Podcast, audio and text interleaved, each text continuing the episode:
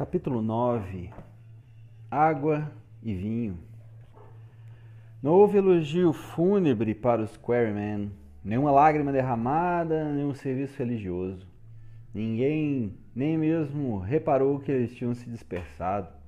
Se o conjunto ainda não for dissolvido oficialmente, estava todavia em hibernação. Não havendo shows, não havia como mantê-lo em atividade. A falta de alternativa. À falta de alternativa, os rapazes permaneceram ansiosos, enquanto a cena musical fervia ao seu redor sem que ninguém lhes estendesse a mão.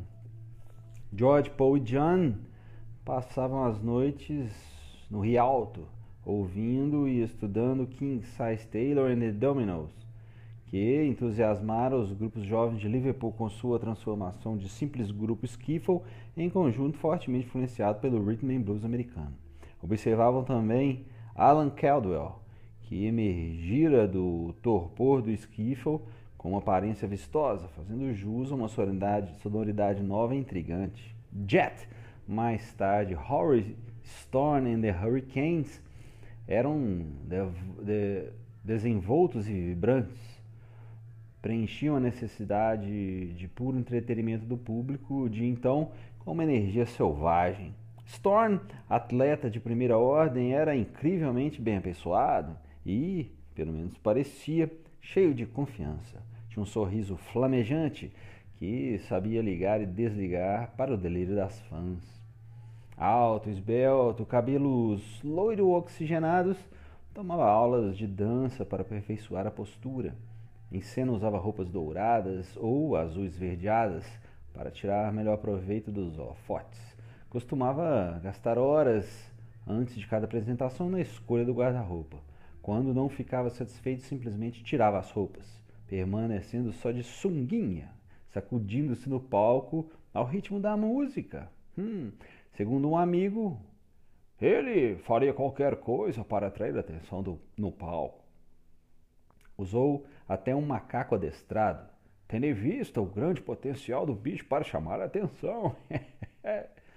Na melhor das hipóteses, a voz de Storm era fraca. E Johnny Byrne, seu guitarrista solo, Ringo o chamava de Jimi Hendrix de Liverpool, era surdo de um ouvido e tocava incrivelmente alto. Porém, quando as luzes caíam sobre a banda e a música começava, havia magia na execução.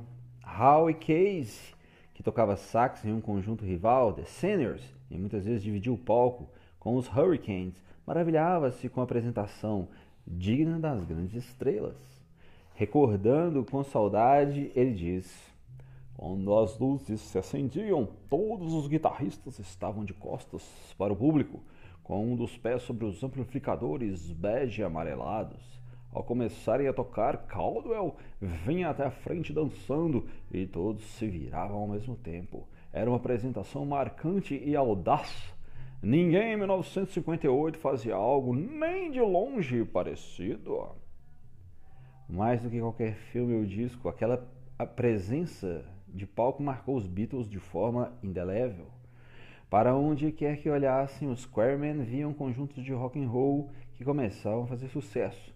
Clubes de jovens abriam as portas tão rapidamente quanto os empresários conseguiam encontrar prédios vazios para alugar. Os Dominoes e os Hurricanes chegavam a se apresentar quatro ou cinco vezes por semana, e qualquer um que abrisse os jornais iria se deparar com anúncios de grandes bailes de música agitada, com bandas jovens como Ian and the Zodiacs, Dale Roberts and the Joe Walkers, The Swinging Blue Jeans, Gary and the Pacemakers e Cass and the Casanovas. Na surdina, George tentou juntar-se à exclusiva turma de Storm. Harrison foi até a casa dele em West Oak Hill Park e fez um teste para entrar no conjunto. Vi Caldwell, mulher, Vi Caldwell, mulher franca e direta, que dirigia a carreira do filho até os mínimos pormenores, descartou George. Vi Caldwell, mulher franca e direta, que dirigia a carreira do filho até os mínimos pormenores, descartou George como se ele fosse uma criança. Eu disse que ele era muito jovem, explicou ela ao filho e a George Byrne, que tomavam chá na cozinha. Mas a presença de George veio confirmar aquilo de que, até aquele momento, Byrne tinha apenas suspeitado. Ele então se virou para Storm e disse: Parece que os Carmen já estão fora do mapa. No fim de 1958, George estava com tanta ansiedade de tocar que se juntou a outros três amigos, Ken Brown, Les Stewart e um rapaz conhecido apenas como Skinner, para formar um grupo medíocre chamado Les Stewart Quartet. Eles basicamente ensaiavam juntos em um café chamado Lowlands, num bairro residencial da cidade, mas ocasionalmente aparecia algum serviço. Relegados à periferia da cena do rock and roll, eram convidados a tocar em um outro casamento ou em clubes operários que nunca pagavam mais do que 10 shillings. Harry Louise continuavam a incentivar o interesse musical de George, muito embora, como a maioria dos pais, estivessem preocupados com a influência de John Lennon sobre o filho. John sempre tinha sido bem-vindo à casa dos Harrison. Louise especialmente tratavam com carinho, Tratava-o com carinho, bancando a perfeita anfitriã e servindo-lhe incontáveis porções de feijão com torradas, prato típico scouse que Mimi se recusava a preparar. Mas à medida que o ano passava e o comportamento de John se tornava mais estranho e mais assustador, Louise se viu obrigada a reconsiderar sua atitude em relação a ele.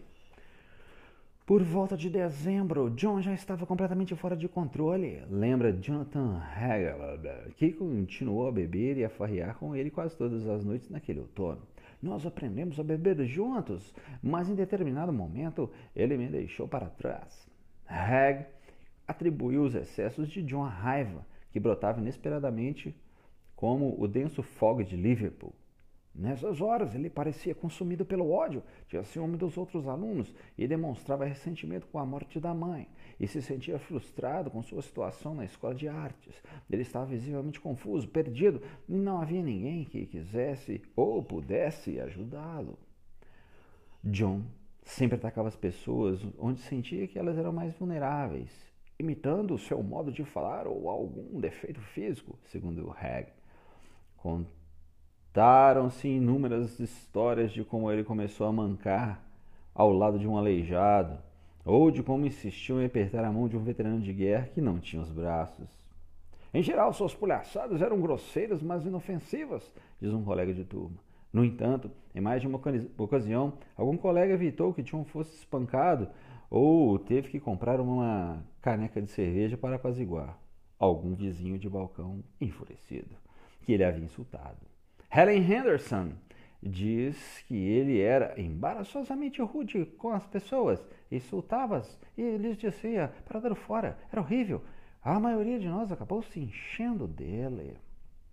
Os amigos esperavam que Paul controlasse a situação, mas isso parecia estar além da sua diplomacia. Quando John se encontrava daquele jeito, Paul normalmente esperava a poeira baixar ou tentava acalmá-lo para que não se irritasse ainda mais. Sem que Paul soubesse, muitos amigos consideravam sua presença nessas situações mais um problema do que uma solução. Era óbvio que John tinha reservas a respeito de Paul, diz Hag, que escutou muitas das arengas do amigo durante as bebedeiras. Já então havia muito ciúme. John conhecia o talento de Paul e queria ser tão bom quanto ele. Depois de algum tempo, a gente viu aquilo na linguagem corporal nos comentários. Era claro como água. John Lennon jamais admitiria que alguém como Paul McCartney dissesse o que ele deveria fazer. No fim de 1958, tudo indicava que eram poucas as probabilidades de John se salvar de si próprio. Júlio tinha morrido. Pete Shotton estava ocupado com treinamento na, na, na, academia de polícia.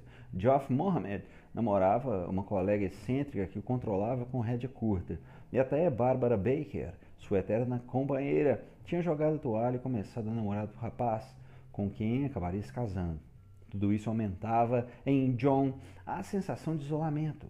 Sua amizade com Bill, sua amizade com Bill Harry e Stuart Sutcliffe ainda lhe proporcionava algum alívio, mas ambos estavam totalmente concentrados em seus estudos de artes. Além de Paul e George, parecia não haver mais ninguém que lhe preenchesse o vazio. Seu sistema de apoio estava desmoronando. Então, nos últimos dias do ano letivo, Cynthia Powell entrou em sua vida.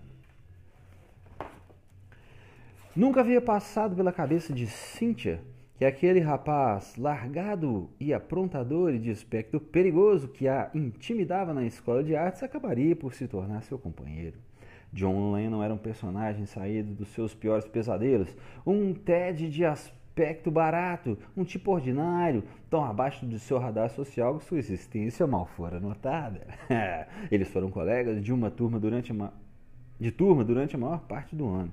Cynthia Paul, Powell, entretanto, não chamava grande atenção. Não que fosse feio sem sal, mas em uma escola repleta de artistas, ela fazia mais o gênero convencional. Tímida, a ponto de se esconder por trás da melhor amiga quando entravam em algum lugar, Cynthia procurava se fundir na multidão. Com sua testa chata, tipicamente irlandesa, os olhos suplicantes e seus belos cabelos arrumados num penteado discreto, ela via se própria como alguém sem nada demais, uma pessoa comum. Era esbelta e delicada, tinha belas pernas e um sorriso discreto que denotava empatia. Mas sua beleza, ao estilo de Gainsborough, nota Thomas Gainsborough, pintor pré-romântico inglês do século XVIII, célebre como retratista, era um dom que ela ignorava.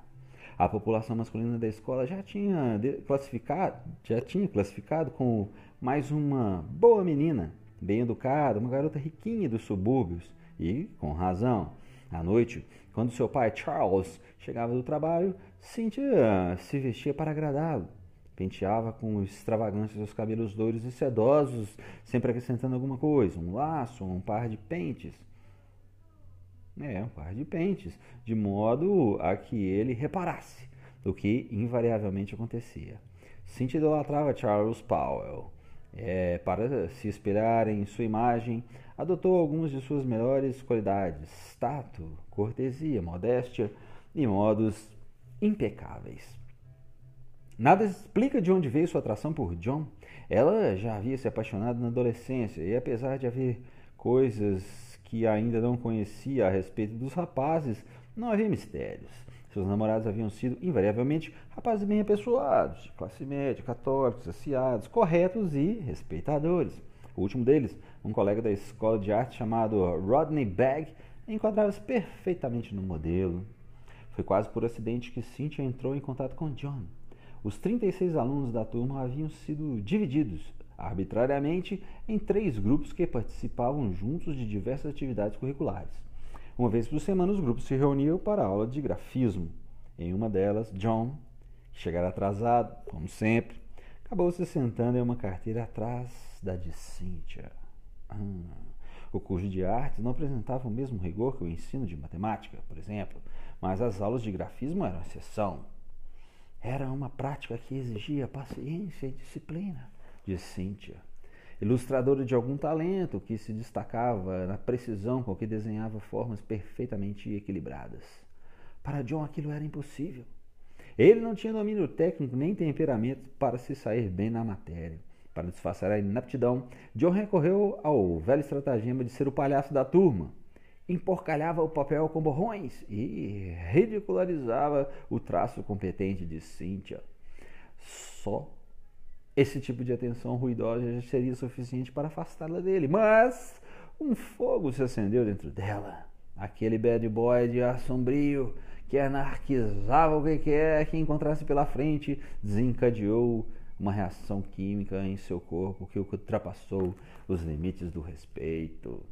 Uma tarde em que o professor tinha se atrasado, a turma aproveitou para fazer uma brincadeira com as velhas placas de letras vitorianas, usando-as como letreiros para exames de vista o que levou à revelação da crônica e temida miopia de Cynthia e John.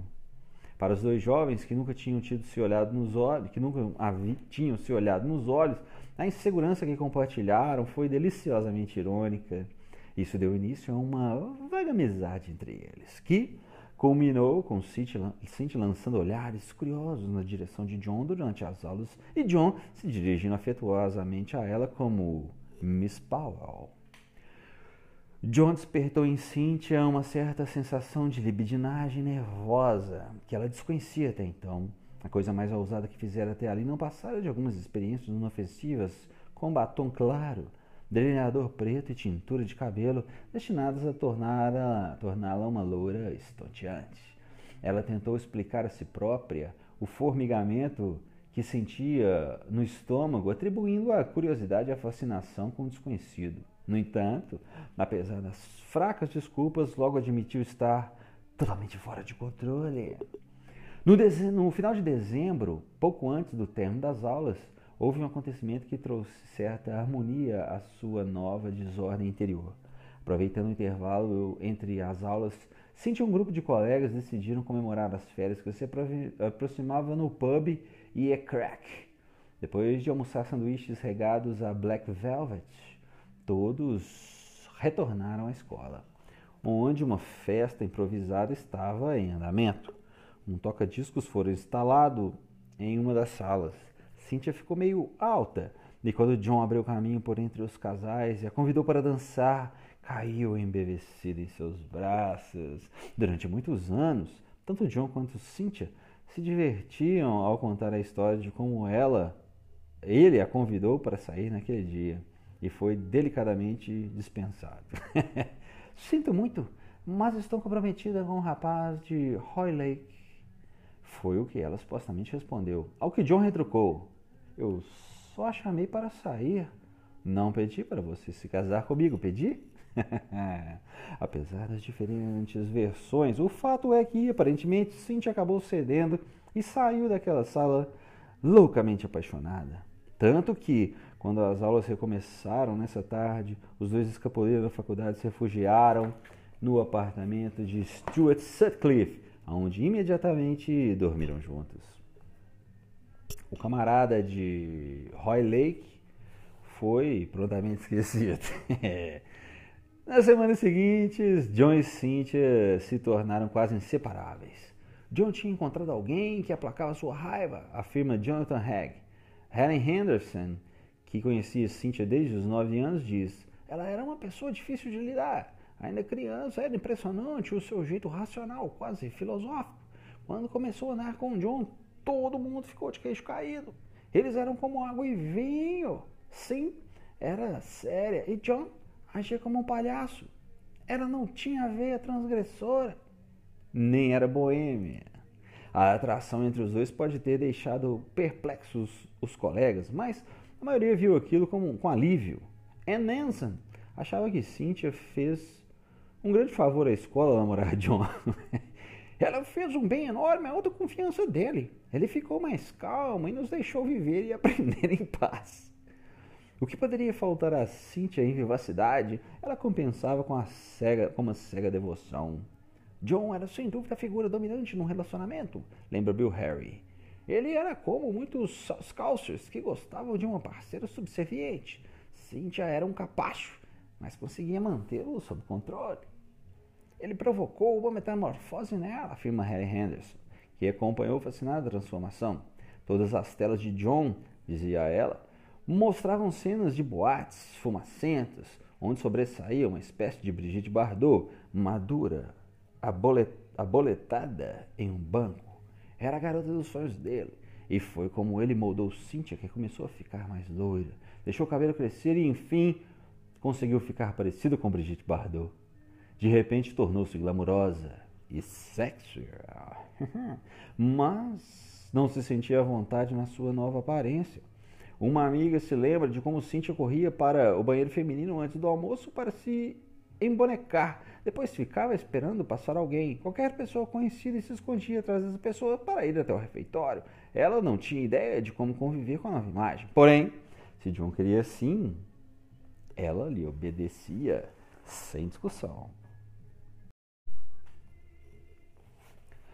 No decorrer de 1959, uma estimulante explosão de lançamentos de discos de rock and roll tornou impossível a John ignorar o persistente e inebriante apelo da música pop. Sucessos do momento, hoje clássicos eternos, surgiam mais depressa do que as lojas conseguiam estocá-las. Nota: os lançamentos britânicos frequentemente diferem dos que aparecem nas paradas americanas.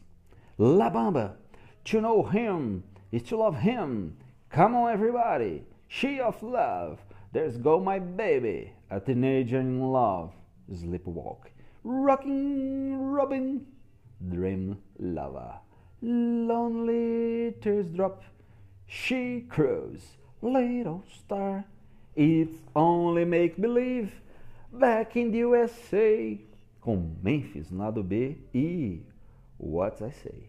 Extraordinária gravação de Ray Charles, que viria se tornar, no início, no início da década de 60, um sucesso nas apresentações dos Beatles. Semana após semana, as prateleiras das lojas ficavam abarrotadas com os novos lançamentos de Rick Nelson, Sam Cooke, Everly Brothers, Del Shannon, The Coasters, Connie Francis, Dick Clark, Lloyd Price e Bob Darin, para não falar de mais uma meia dúzia de hits do irrefreável Elvis Presley. Em meados do ano, a Inglaterra conheceu seu primeiro astro do gênero, Cliff Richards, com sua aparência juvenil, cabelos perfeitamente aparados e sorriso luminoso. Era a resposta britânica a Elvis, Holly e companhia. Ele fora descoberto cantando em pubs na região de Hertfordshire e assinara contrato com a EMI Records, que lançara um compacto seu em agosto de 1958 com uma musiquinha sonsa chamada Schoolboy Crush. Durante uma apresentação promocional na televisão, Richards destacou, descartou-a em favor da canção do lado B, Move It, muito mais empolgante, em que uma guitarra ensandecida era o grande destaque. Na semana seguinte, o disco já tinha se tornado um enorme sucesso. Juntamente com seu conjunto, The Shadows, Richard conseguiu projetar no cenário do rock and roll britânico uma imagem ao estilo de Elvis e se tornou uma voz familiar para os garotos da Grã-Bretanha, senão um ícone cultural, provando que o Império era capaz de contra-atacar musicalmente e se, se e quando quisesse. Mas em Liverpool, sobretudo, havia uma resistência ao apelo imaculado de Richard. Os Scousers o consideravam um peso leve e achavam sua música convencional demais, estereotipada demais. Mesmo assim, Fascinados com seu sucesso, quase todos os conjuntos de Liverpool imitavam seus movimentos, usavam termos semelhantes, praticavam os mesmos passos de dança que ele tinha popularizado e utilizavam as guitarras na coreografia como faziam os, The Shadows. Desde o princípio, John Paul e George estavam decididos a se distinguir do exército de imitadores dos Shadows, que lotavam os salões de baile. Eles não gostavam da imagem de Cliff, da falsa sensualidade que utilizava para conquistar o público feminino, diluindo a força do rock and roll, e foi essa feroz reação ao pop piegas de Richard e de seus imitadores em Liverpool que fez reviver em John Paul e George o desejo de voltar a tocar.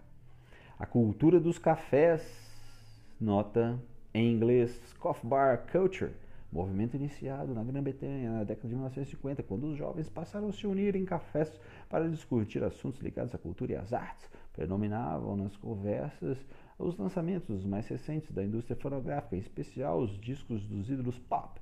A cultura dos cafés contribuiu decisivamente para a popularização do rock britânico.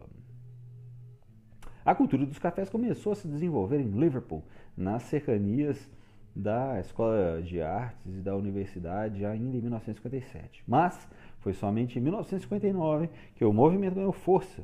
Durante muito tempo, os estudantes frequentaram cafés como o Street, Streeters, Streets, o Cardomar, ou Marlboro, Marlboro, é, os dois últimos possuíam salões especiais onde os garotos podiam beber escondidos e cantar músicas indecorosas. Mas foi um café ao lado do Marlboro chamado Jacaranda que atraiu John, Paul e George. O Jacaranda era a maior das casas do gênero. Tratava-se de uma construção dickensiana, enegrecida pela fuligem, quase na esquina das ruas Slater e Bolt. Ficava tão perto das escolas que um dos clubes universitários propôs torná-la um anexo seu. Na parte interior, o café era decorado com estudada simplicidade, mesas de madeira, de madeira diferente umas das outras, cadeiras com pernas de metal, tijolos aparentes pintados de branco brilhante e uma prateleira arqueada pelo peso das chaleiras de cobre que a enfeitavam. Era como todos os lugares que a gente tinha frequentado antes, recorda Barry Williams, que em setembro de 1958, juntamente com o marido Alan, abriram Jacaranda nas antigas instalações de uma loja de conselho de relógios. Como muitos dos jovens casais de Liverpool dos anos 50, os Williams eram fãs de jazz e da cultura boêmia. Eles haviam percorrido de carão no continente europeu, onde viveram nos cafés da França e da Holanda. até completar 26 anos, quando se tornaram, determinado, quando se tornaram determinados a levar a contracultura para Liverpool. A princípio, o Jacaranda atraía somente estudantes universitários. Depois, o leque de frequentadores foi se ampliando. Stuart Sutcliffe e John Lennon iam para lá discutir seus trabalhos e sonhos. Permaneciam horas sentados em um canto, num dos, num dos reservados próximos à janela, conversando seriamente a respeito de arte e filosofia. John não demorou a trazer Paul e George para que conhecesse a casa. O minúsculo porão do Jack fora convertido em uma espécie de cabaré, onde o espaço mal dava para uma banda pequena se apresentar. Para criar a atmosfera adequada, Alan Williams contratou um grupo heterogêneo das Antilhas chamado, com certo otimismo, de Royal Caribbean Steel Band, que ele tinha ouvido tocar em um boteco grego, perto da escola de artes. Quase imediatamente a banda atraiu uma legião de seguidores devotos. Os frequentadores habituais do Jack adoravam o som metálico dos instrumentos e os calipsos cativantes que nunca faltavam. Sua maior admiração, porém, era reservada ao dinâmico líder do grupo, um nativo de Trinidad, magro e banguela, chamado Harold Phillips, que sabia agradar ao público. Na década seguinte, Phillips se tornaria uma figura quase lendária nas ruas de Liverpool, conhecido por todos como Lord Woodbine, nota marca inglesa de cigarros, ou simplesmente Woody, por causa do cigarro barato sempre colado aos lábios. Era um homem de imenso carisma, com voz melodiosa e grande talento para tocar maracas. Trabalhava na base americana, perto de Borton Wood, mas também dirigia um clube de striptease e algumas espeluncas ilegais conhecidas como Chabins. A mais conhecida era o Bar Kelly, onde John Lennon ocasionalmente dormia em uma cama de armar. Alan Williams tinha divulgado que na noite de folga da banda, conjuntos locais seriam bem-vindos para tocar no Jacaranda. Tinha, tirando algumas festinhas informais né, na escola de artes, John Paul e George nunca tinham tocado como um trio. Era pouco provável que conseguisse fazer um show com tão pouca experiência. Além disso, mesmo com Cynthia, John andava perturbado demais para que pudesse dedicar tempo à banda. Havia dias em que se levantava da cama, ou então se sentava, que nem se levantava da cama, ou então sentava melancolicamente à mesa de algum bar e lá permanecia torturado por sentimentos de remorso. Em junho, no encerramento de mais um ano letivo, John estava atacado pela inércia. Os estudantes do segundo ano tinham de fazer uma série de exames cujo objetivo era ferir o desempenho individual, de modo a determinar se estavam aptos a seguir mais um currículo de dois anos, ao final do qual, se aprovados, receberiam o Diploma Nacional de Design. Exigia-se que todos enviassem um portfólio com seus trabalhos ao Ministério da Educação, onde seriam avaliados por uma banca examinadora. Embora Anne lhe tivesse dado toda uma série de desenhos, John ainda não tinha o suficiente para compor o portfólio. Segundo Rod Murray, Todos juntaram pinturas e desenhos para montar um portfólio para ele. As coisas pioraram, no entanto, quando chegou a notícia de que John fora reprovado em tipologia e teria de repetir o curso. Claro, era a única matéria que ele realmente detestava. Parecia ser mais uma punição. John ficou visivelmente prostrado por um forte sentimento de fracasso e sua raiva se transformou em desespero. No entanto, justamente quando parecia que não encontraria uma saída para suas ansiedades, uma saída veio ao seu encontro.